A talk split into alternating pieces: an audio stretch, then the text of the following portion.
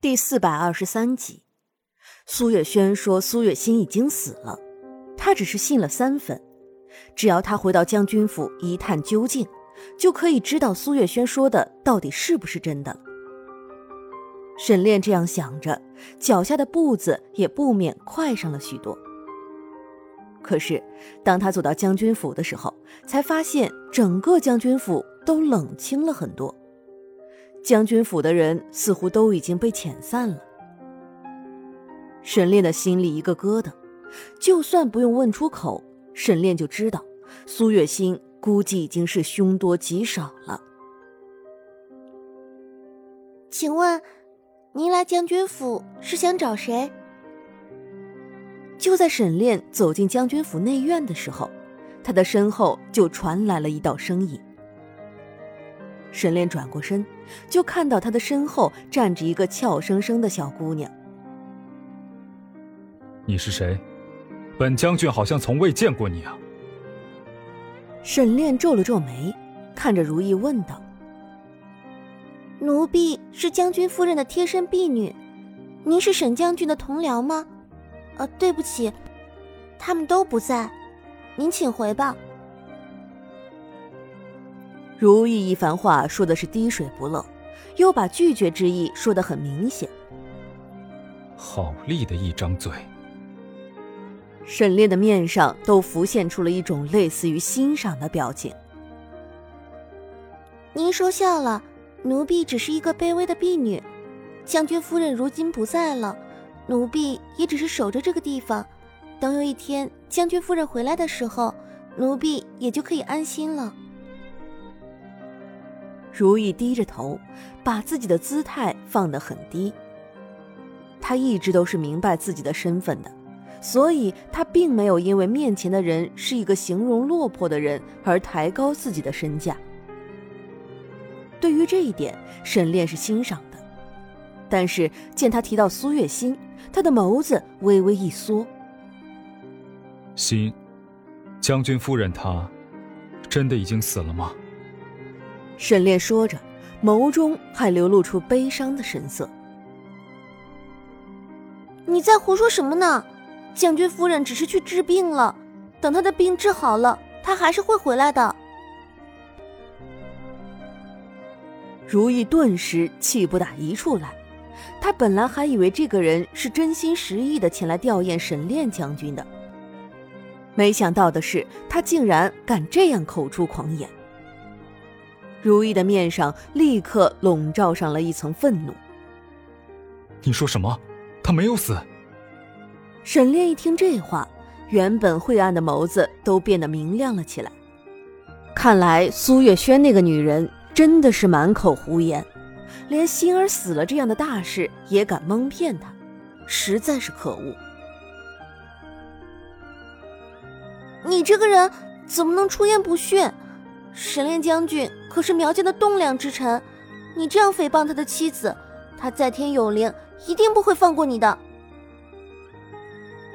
如意现在恨不得上去堵住沈炼的嘴，他相信苏月心不会死的，他一定不会死的。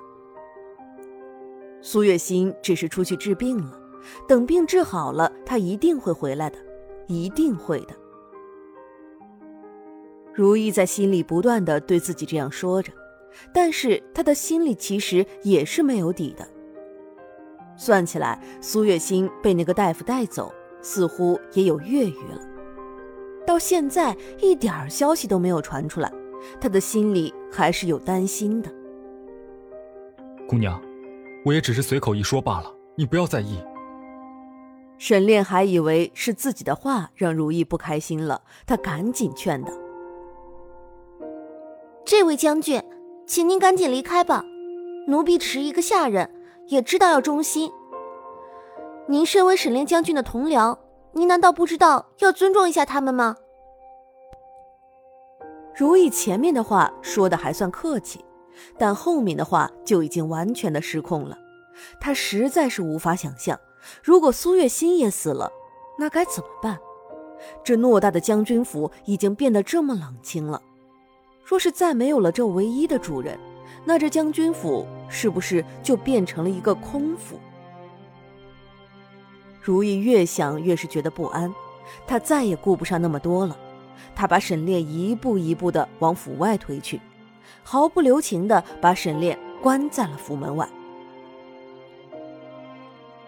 沈炼做梦也没有想到自己会被别人关在自己家的门外，这要是被传出去了，还真是会被人笑掉大牙。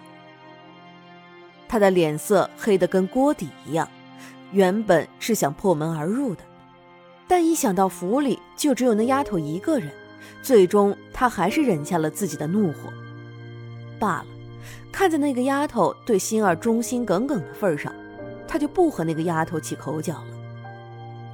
只是如今，他被那丫头从自己的将军府里赶了出来，一时半会儿他也没有其他的地方可以住。没有办法，他只能用身上仅剩的一点银子去客栈租了个屋子住下。与此同时，苏月心也已经快要撑不住了。南安王的心里对苏月心是忌惮的，哪怕他知道他根本就醒不过来。所以他一直没有再踏足过那个暗室，苏月心也逐渐变得消瘦了。她原本就算不得风饮，如今这样好几天不曾进食，她都已经瘦得没有人形了。我把丫头交给你，你就是这样照顾她的吗？再这样下去，她早晚会死的。时隔几天，林子瑜再一次见到苏月心的时候，看到的就是这副模样。他怎么能不心痛呢？他本来就是晕着的，你自己看看，就他这副样子，我能怎么把饭给他灌下去？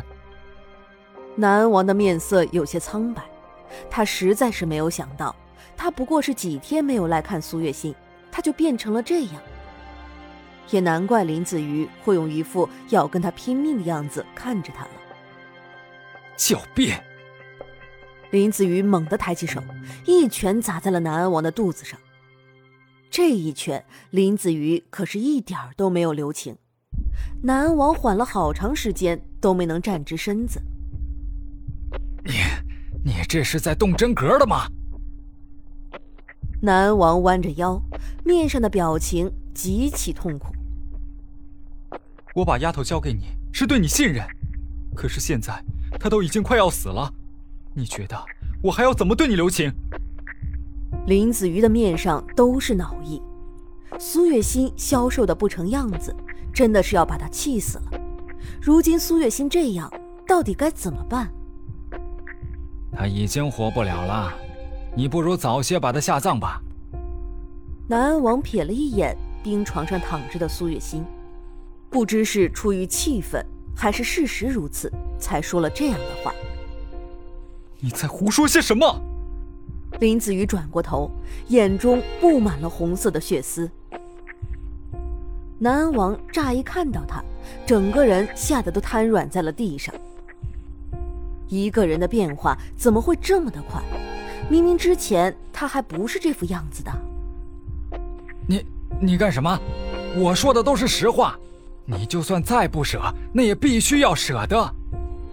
南安王有些后怕的咽了咽口水，但却还不得不说道：“他该用的办法已经全部都用完了，苏月心都已经没有办法再活下去了，他只能像林子瑜这样建议了，不是吗？”